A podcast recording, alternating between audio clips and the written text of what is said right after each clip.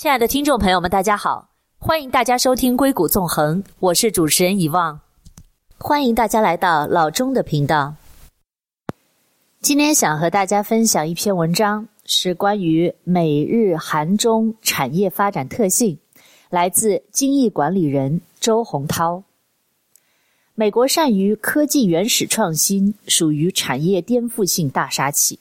日本善于把科技转化为产业，属于小步碎走式改善楷模；韩国善于半路截胡，属于瞅准时机野蛮发力的小子；中国善于把产业做成白菜价，属于集众家之长上下并蓄的主，搞得做企业的都不开心，但消费者喜笑颜开。我们首先来看美国。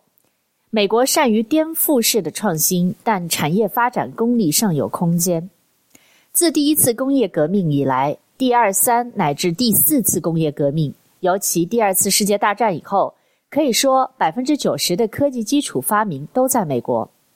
不论以诺贝尔奖以及其他奖项得主的数量、科技论文的数量以及引文质量衡量，还是以海外学生到美国留学的数量，或者大学创办高科技公司数量衡量，美国都牢牢地占据世界第一的位置。二战期间以以及随后的冷战期间产生的一系列最前沿的新技术，成为促进美国经济增长的加速器，如电子计算机、商用运输机、半导体、集成电路、卫星通讯、核能、抗生素、杀虫剂、新材料、数控机床。以及现在人人都离不开的互联网等等，重大创新成果像雨后春笋一样不断涌现，造就了现在的科技美国。美国人崇尚英雄主义，喜欢西部牛仔，喜欢独来独独往，一招制胜。美国人喜欢搞发明创造，推崇零到一的跃变，乐于颠覆人们的生活习惯和工作习惯。就拿现在的硅谷，美国一系列创新成果的发源地。但那里的人们不一定尊敬市值高、规模大的公司，因为那是把一复制到 n 的公司。所以，美国建国两百多年就成为世界头号强国，与国民推崇零到一情节不无关系。美国科技创新尤其如此。从近至远来说，乔布斯颠覆了诺基亚、摩托罗拉手机的使用习惯，开创了智能手机的时代。一九四七年，肖克利与另两位物理学家共同发明了晶体管，这个用来代替中空管的电子信号放大元件，成为电子工业的强大引擎。后来，基尔比发明集成电路 IC，被媒体和科学界称为二十世纪最重要的发明。互联网始于一九六九年，是美军在 ARPA，也就是阿帕网，美国国防部研究计划署。制定的协制定的协定下，将美国西南部大学、加利福尼亚大学洛杉矶分校、斯坦福大学研究学院、加利福尼亚大学和犹他州大学的四校主要的计算机连接起来。一九八三年，美国国防部将阿帕网分为军网和民网，渐渐扩大为今天的互联网。一九零三年，在北卡罗来纳州，怀特兄弟的飞机在田野上空，虽然只飞行了短短的十二秒，这却是人类科学史上的一大跨越，是这对来自美国俄亥俄州的兄弟缩短了世界各地的距离。一八九零年，马考密克联合收割机发明第一次大规模解放农民工作方式，改变了以前一个农民养活四个城里人，可以养活七十八个。那大批农民进城从事工厂工作，极大加速了美国工业化进程。还有电灯、电话、计算机、微软操作系统、激光、核能、航天等等，哪一样不是开天辟地的科技成就？不仅科技创新，管理模式上创新亦如此。亚马逊颠覆生产链模式，推动生产链业务向网络模式转型。一九一三年，福特将汽车流水线生产带入到工业领域，从此流水线进入世界各个角落，创造了新的生产模式。Facebook 颠覆人际交往模式，给人们一种更直接、更快速、更广度的传播平台。美国科技诚然很强，但是把科技转化为产业，对产业的细琢细研，其表现出的耐心与科研相比就明显不足。下面举几个典型的例子：一九四七年，肖克利与另外两位物理学家在贝尔实验室共同发明了晶体管。贝尔实验室放弃了自己身体晶体管的设想，并把这项任务通过出售产品许可证的方式转移给有关企业。首先得到许可证的有 RCA、GE、Filco、West Ingot、InHouse 等八家制造电子管的公司。当时晶体管主要为官方、军方的服务，导航、飞机、雷达等方面。在民用方面，一九五三年首先用于助听器。一九五四年，德州仪器公司 TI 制成硅三极管，并用它制成第一批晶体管收音机，售价四十九点九五美元。由于市场没有打开，最后都夭折了。半导体产业，存储芯片产业在二十世纪六七十年代百分之一百是美国主导，英特尔、莫斯特克、德州仪器、仙童等。但是，二十世纪八十年代以后，日本存储器厂家登场了，形势急转直下。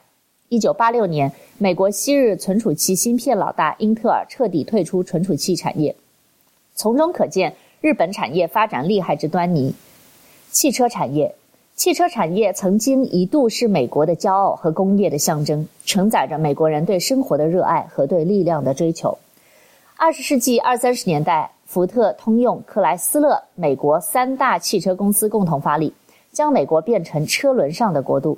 但是后来由于一系列的原因，二零零八年，福特、通用、克莱斯勒三家公司共同向美国政府求援，寻求国家救助。除了福特之外，另外两家实在揭不开锅，于二零零九年六月一日申请破产保护。这其中又有日本的功劳。美国只知创创新而不知改进。就无法在工业领域获得真正意义上的成功，不得不半途而废。这三个典型的产业的衰败都有日本的影子。下面我们就来谈谈日本。日本，它善于持续改善，科技企业尤其拿手。日本在二战战败以后，人民生活困难，国内百废待兴，能吃上一口饭，住上不漏雨的房子，就是幸福生活了。所以，生活。生存是第一要素。当时的日本没有奢奢侈的资本。美国追求高精尖设备、资金、环境高大上，日本则因地制宜，讲究短平快，以人为本，靠理念、质量和效率取胜。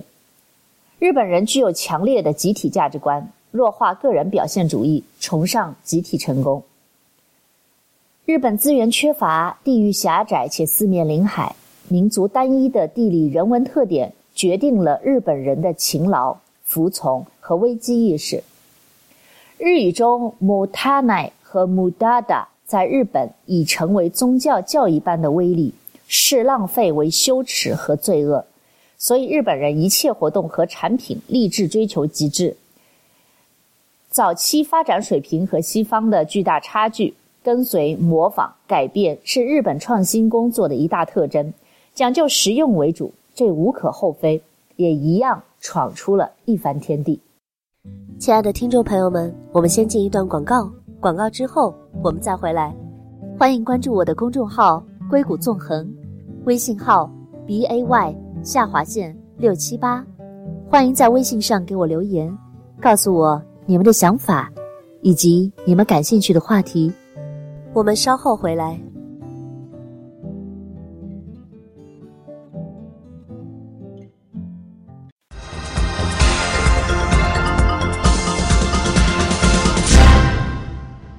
回到硅谷纵横，我是主持人遗忘董。那今天给大家分享的一篇文章是关于美日韩中四国的产业发展特性。在刚才的栏目当中，我们分享了美国，也讲到了日本。那么日本因地制宜呢，它有它的一个产业的一个特性。日本认为持续小改善是企业获胜的法宝，每天进步一点点。几年后就能达到事业顶峰。美国与日本之间创新观念比较，用兔龟赛跑最恰当不过了。龟兔赛跑哈，那兔呢就代表了创新，龟呢是代表了改善。日本的科技创新不足，但善于把科技转化为产业，对产业真知细琢，并且细细的研究，其表现出的耐心和毅力让世人敬佩。下面还是以同样的例子说明。我们先来看晶体管产业。一九五四年，索尼公司向西屋电器公司购买了晶体管专利授权。在战后战后的外汇那么困难的情况下，反复向通产省汇报说明，六个月后才被批准拿到宝贵的两万五千美金外汇去购买。当时的收音机都是真空管的，又大又费电，且寿命短。索尼公司立志用晶体管技术研发出便携式收音机，在贝尔技术的基础上，索尼发明的零掺杂技法。研制出了高频晶体管。一九五五年，索尼首台晶体管收音机制造完成。一九五七年，可以带携式，也就是装在口袋里的收音机制造成功，从此一发不可收拾。袖珍收音机、随身听 Walkman、小型电视机、手持录像机等畅销全世界。六零七零后的人估计对索尼电子产品还是印象非常深刻的吧。音像消费电子产业就是日本把一个不起眼的晶体管技术发展到极致的典范。第二呢，是半导体产业，存储器芯片产业在二十世纪六七十年代，全球半导体产业全部掌控在英特尔、AMD、仙童半导体的美国厂家手中，百分之一百是美国主导。一九七四年，美国政府批准半导体芯片计划。组织日立、NEC、富士通、三菱和东芝五家企业联合攻关，提升日本半导体芯片的技术水平。计划实施四年后，日本取得上千件专利，一下子缩短了与美国的技术差距。随后，美国的噩梦开始了。一九八零年，日本攻下全球百分之三十的市场；一九八五年，份额达到百分之五十。不仅价格低，还发现美国最高质量的存储芯片。比日本最差质量的还要差。全球半导体企业排名，日本半导体企业在前十名中占据了六位，在前二十名中占据了十二位。日本在半导体行业的雄厚实力称霸全球，直接导致一九八五年英特尔退出 DRAM 存储行业，其他厂家也陷入了亏损。日本人只要弄懂一项产品技术，后面就没什么美国人的事儿。汽车产业。日本的汽车产品和生产技能可谓是全面师从于美国，但是它青出于蓝而胜于蓝。美国汽车产业从八十年代开始被日本打得稀里哗啦、稀里糊涂的丢盔弃甲，并且还不知道自己是怎么死的。这种情况一直持续到一九九零年秋天，直到美国麻省理工学院国际汽车计划研究项目的结束，一本改变世界的机器书籍发明以后。以西方为代表的现代管理系统和以日本丰田为代表的精益管理系统相互竞争的故事才开始浮出水面。丰田的精益生产模式源于福特汽车流水线，在添加了准时化、快速换模、零库存和全员改善文化后，最终以精益管理系统，也就是以丰田汽车为代表，击败了传统大批量生产系统，以福特汽车、美国通用为代表。从那时起，丰田精益生产模式随即风靡全球。这其中将日式改善展现的淋漓尽致。日本在把构想转化为现实，确实拥有卓越的创造力，不得不佩服。松下有一款电饭煲，它要求每一粒米要在锅中能跳舞，以便充分煮蒸。煮出来的米饭可直接用于寿司。这个电饭煲有六千多项专利。这就是日本追求持续改善、精益求精的典范。所以，很多外国人到日本购买电饭煲、马桶盖以及身上背负十二把菜刀就不足为奇了，都是对高品质、高质量产品的向往。我们务须抨击，应该学习，师夷长技以制夷，这是正道。日本敢于在美国企业看不上眼的边缘产品领域进行创新，最终通过不断改进技术。一直坚持到大规模产业化应用的临界点。三，韩国善于半道杀入，找准时机逆势发力。韩国的科技产业底子比较薄，但是他善于把准时机，一旦介入，一定是倾其所有，力争世界第一。这是一个顽强的民族。造船产业，韩国造船业走的是密集投资、技术引进消化、人才内培外引、政策优惠、大举进入的策略。政府层面，韩国造船业的发展始于上世纪六十年代。政府把造船业作为支柱产业和出口产业发展。一九六二年颁布了造船工业奖励法，一九六七年颁布了造船工业振兴法。一九七二年起，政府将船舶工业列为重点发展的战略产业。企业，韩国现代造船伊始送两百多名技术人员到美国、法国、丹麦、挪威、日本造船先进国家去学习进修，教育培训费。一度占到销售额的百分之三，造船图纸资料全套引进英国，还向法国购买造船专利使用权和技术资料，研发费用每年增长百分之四十。另外，三星重工、大宇造船、韩进重工也无不如此，在高端造船领域，也就是 LNG 船，依旧是韩国领先。尤其是韩国的大宇造船、现代重工基本垄断了高端造船业，连日本人也挤不进去。LNG 高端船型所需的核心技术指标是蒸发率，中国船厂造出来的是百分之零点一，而韩国是百分之零点零七，零点零三这种细微的差别之处，正是多年研发投入、技术投入所拉开的差距。韩国造船企业曾一度在全球十大造船企业中占有七席，斩获全球造船订单的四成，排名世界第一。即使现在，也是处于世界第一、第二的位置。半导体产业，一九八三年，三星才开创了半导体事业部。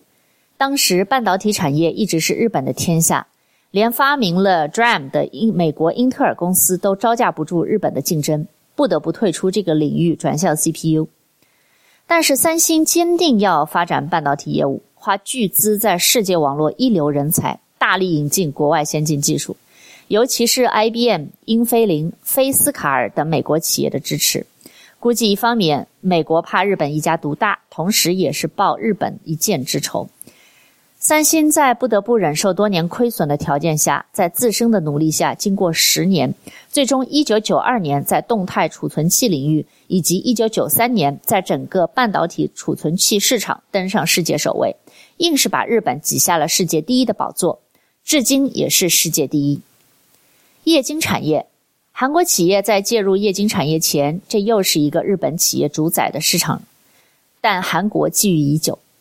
三星走的还是半导体产业的一个路数，逆周期投资，野蛮介入。亲爱的听众朋友们，我们先进一段广告，广告之后我们再回来。欢迎关注我的公众号“硅谷纵横”，微信号 b a y 下划线六七八。欢迎在微信上给我留言，告诉我你们的想法以及你们感兴趣的话题。我们稍后回来。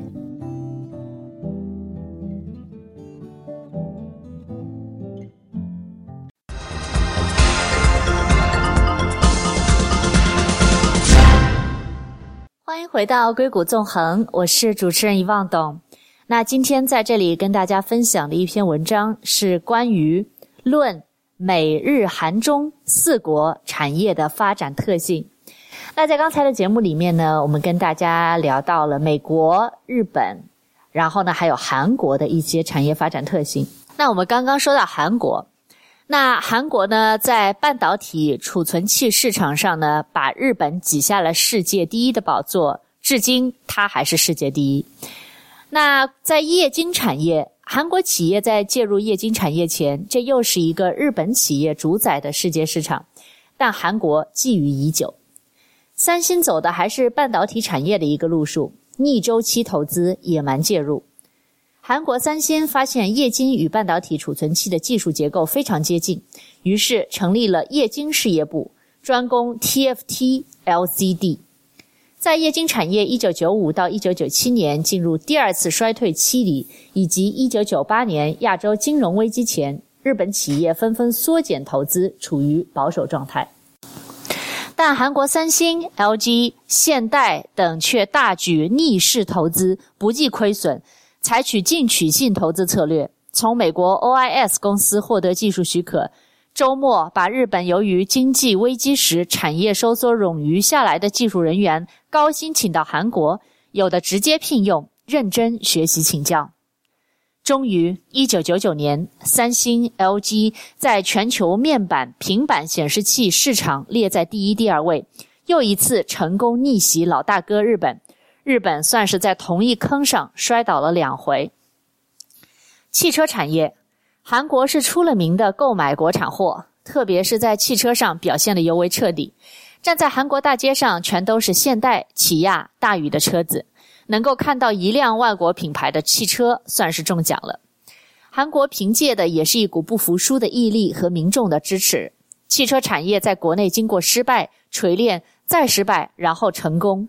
经过时间、技术、经验原始积累以后，再杀向欧美市场，从而占得一席之地。韩国产业野蛮式逆袭，靠的是坚忍和聚焦发力。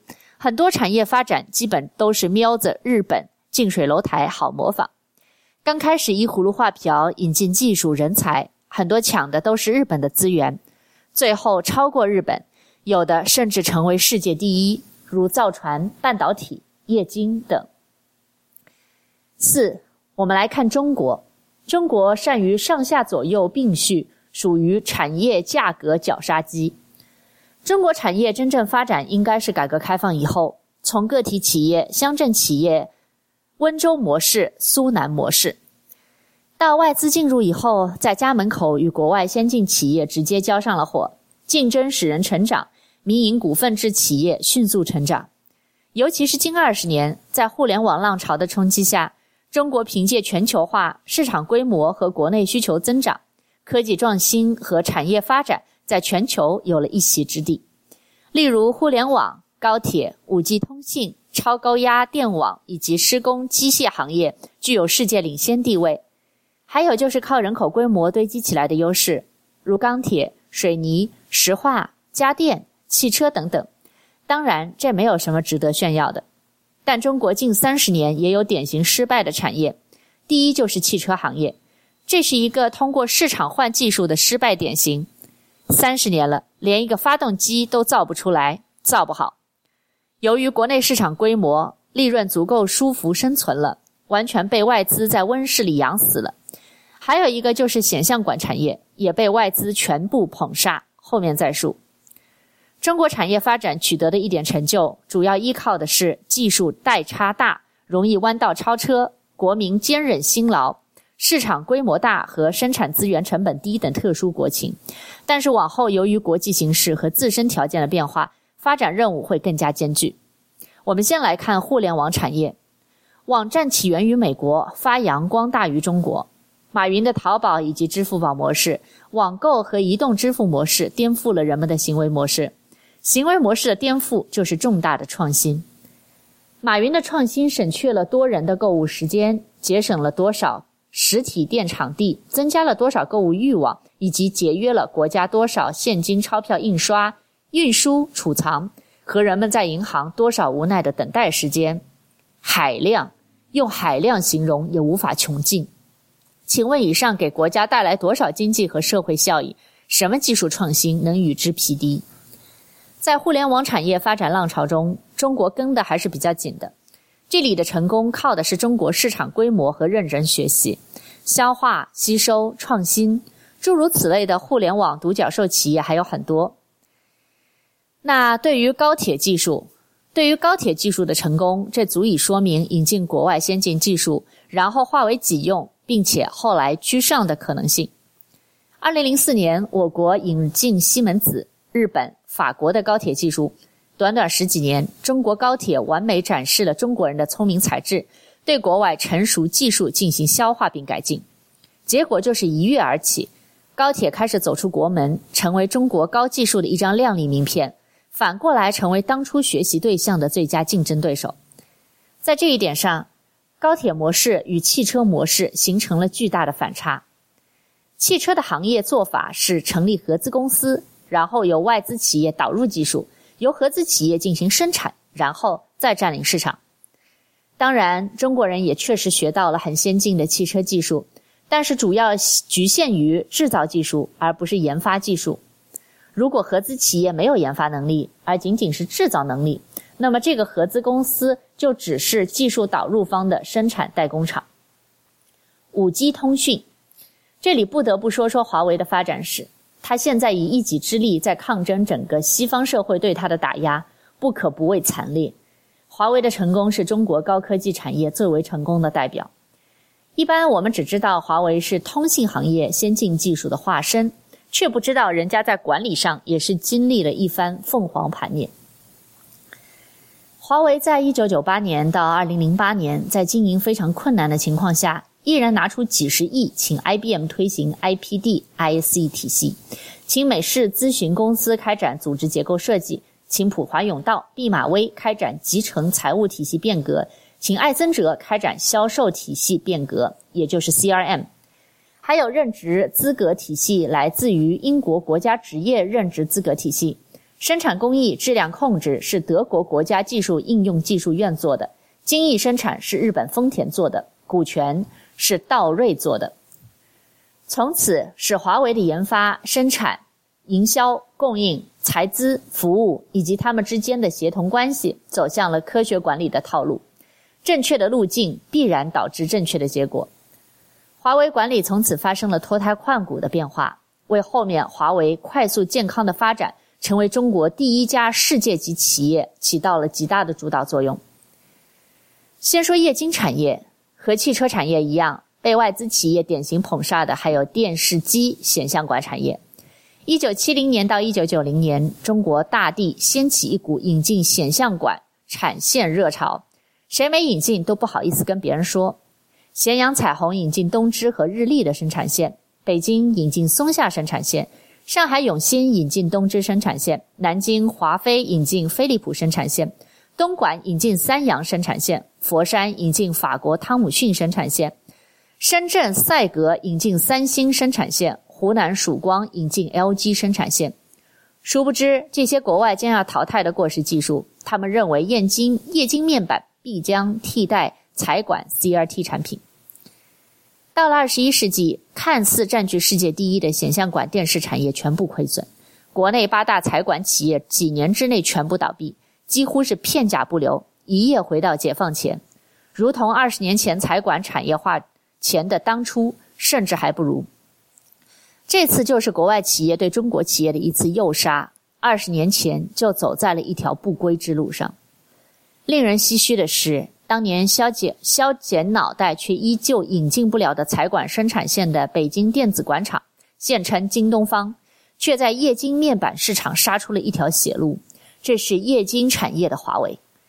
现在华为、苹果、小米手机用的都是京东方屏，如果没有京东方，不知道三星屏会涨到什么地步。施工机械产业。盾构机问世至今已有近一百八十年的历史，起始于中国，发展于日本、德国。以前中国隧道施工清一色的国外货，价格非常昂贵。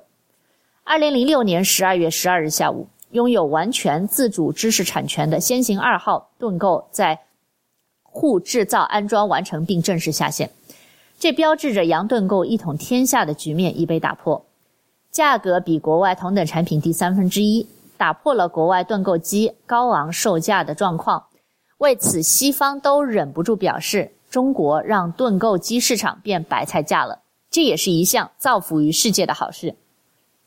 建筑施工机械企业三一重工参与日本福岛救灾，三一重工六十二米的泵车是日本国内有史以来臂架最长的泵车。事实上，在三一六十二米泵车到达福岛核电站之前，一台国外五十六米大象泵车刚好从海上运往日本，但在东电公司试用的过程中，由于臂架不够长，当注水条件更为苛刻时，只能望洋兴叹：臂长增一米，难于上青天。